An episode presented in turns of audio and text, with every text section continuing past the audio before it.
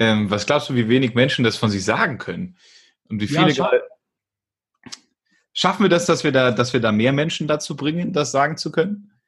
Ich glaube ja, weil die Menschen aus meiner Sicht da gar nichts für können, dass sie sich das nicht selber so sagen, weil ja unser System darauf ausgelegt ist, dass wir in die Schule kommen und erstmal äh, denken, abschalten, sondern zuhören, stillsitzen.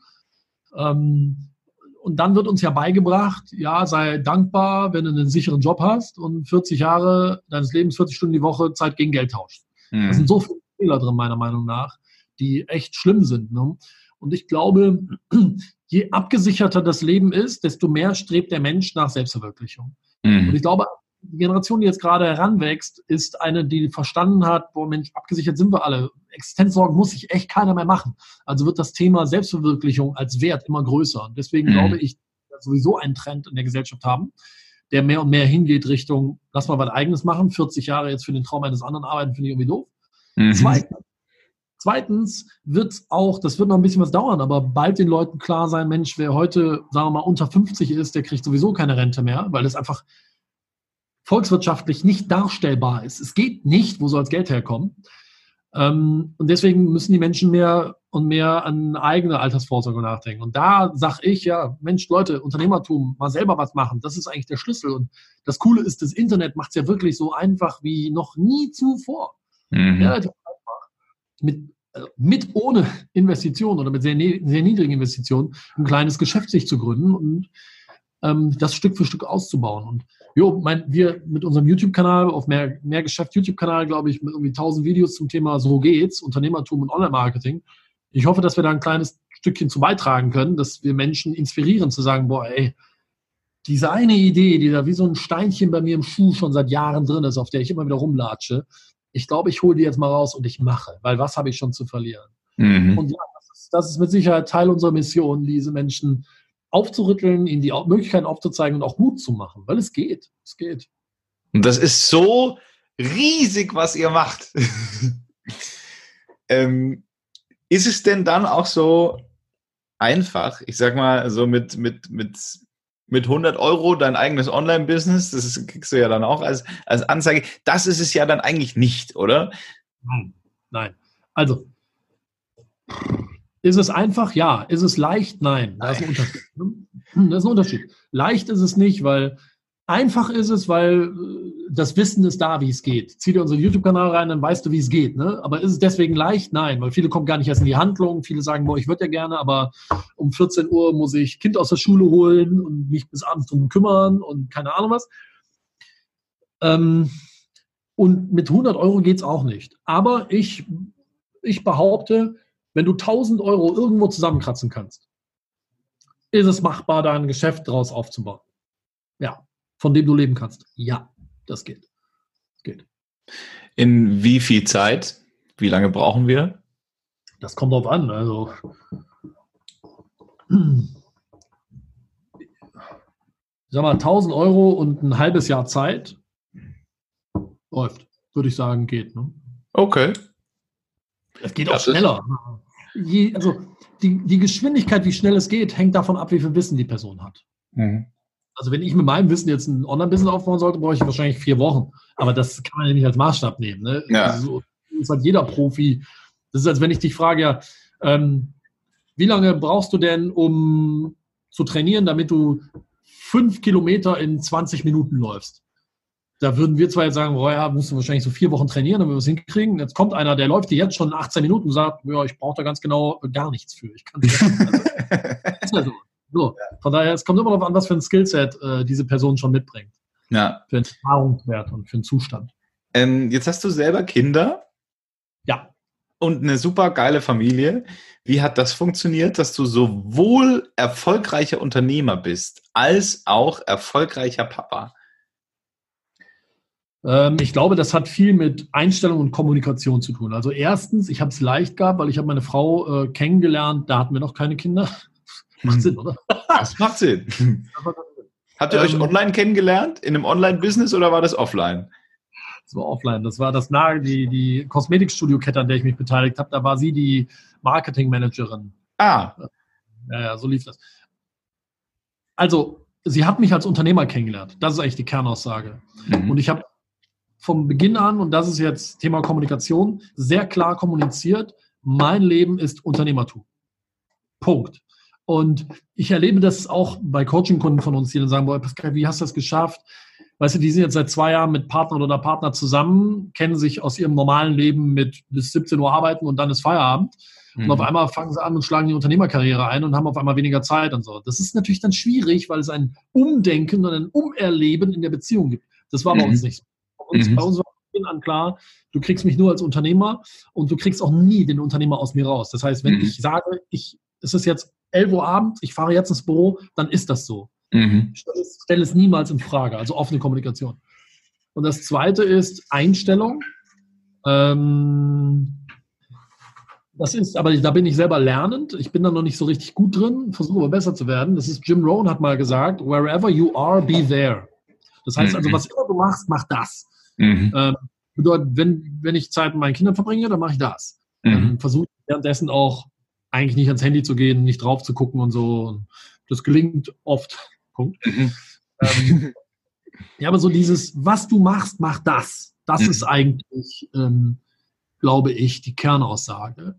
Mhm. Und die ist mir auch wichtig. So, und jetzt muss man fairerweise dazu sagen, dass es auch Gott sei Dank derzeit auch so läuft, dass ich relativ viel Zeit mit, meinen, meiner Familie verbringen kann. Wir hatten jetzt Sommerferien und davon war ich vier Wochen wirklich einfach weg mit denen mhm. zusammen.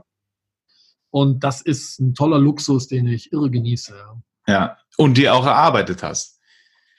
Ja, wahrscheinlich, ja. Auf welche Schule steckst du dann deine Kinder, wenn sie soweit sind? Steckst ja, du in dieses System rein oder versuchst du die fernzuhalten davon?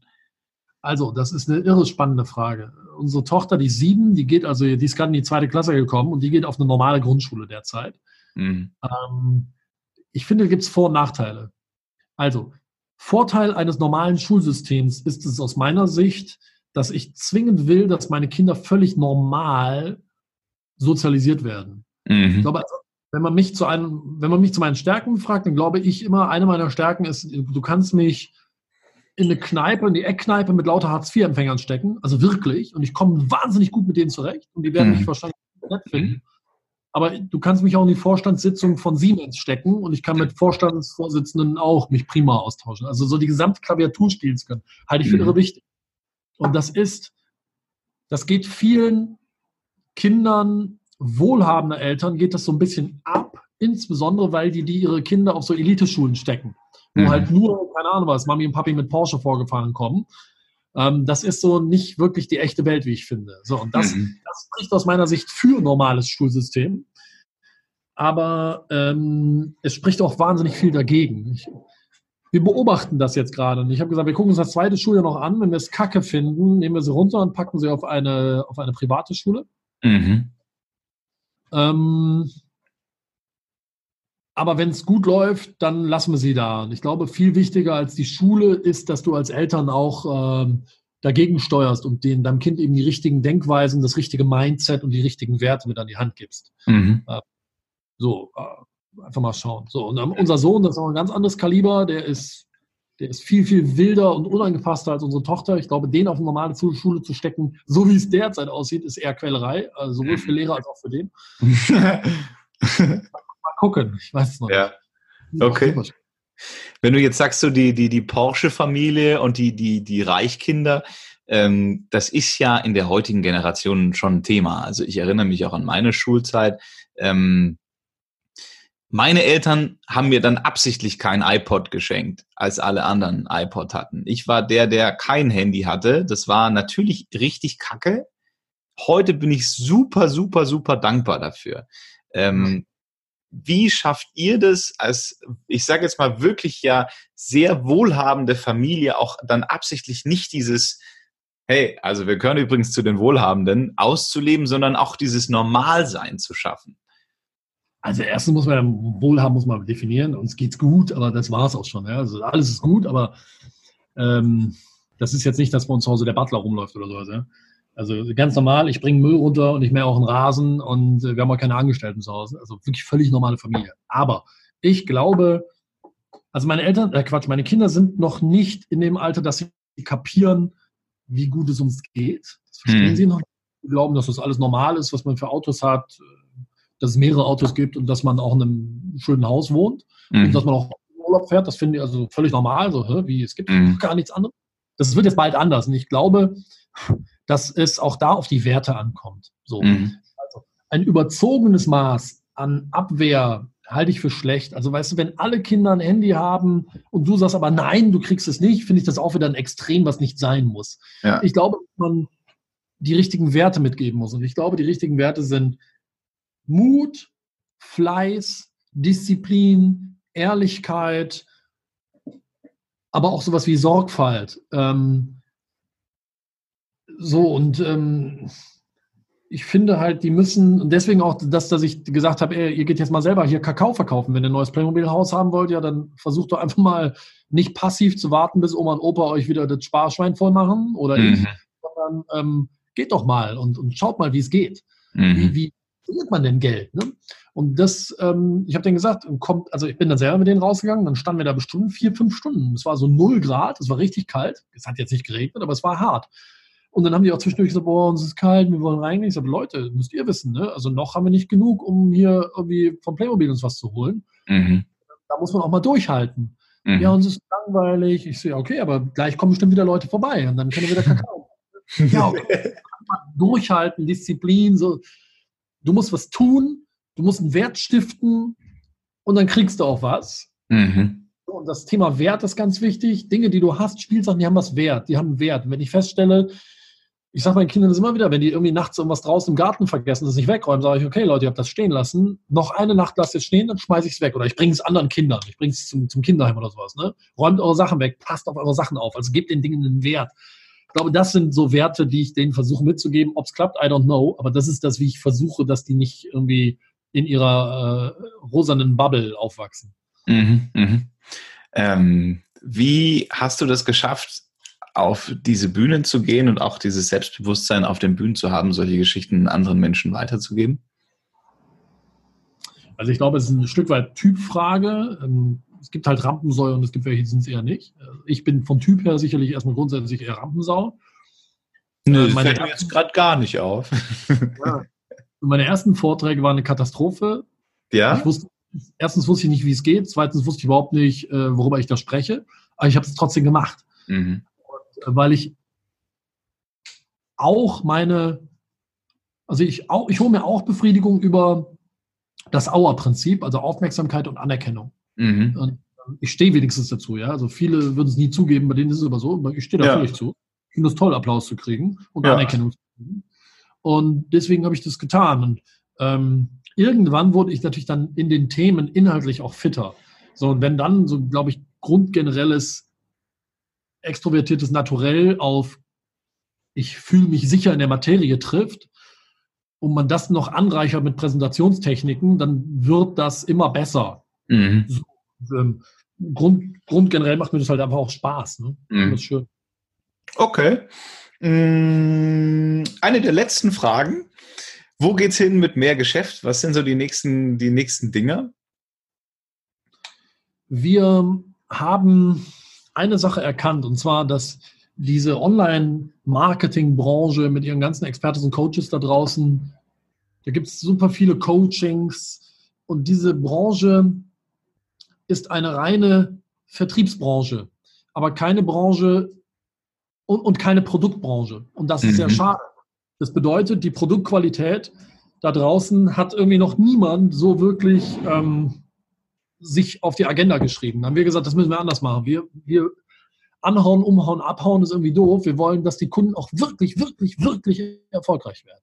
Mhm. Und deswegen haben wir gesagt, müssen wir das als oberstes Ziel definieren und dem ordnen wir alles unter, Produktqualität. Deswegen renovieren und erneuern und revolutionieren wir gerade unser komplettes Coaching, was ab Dezember, spätestens Januar live gebracht wird.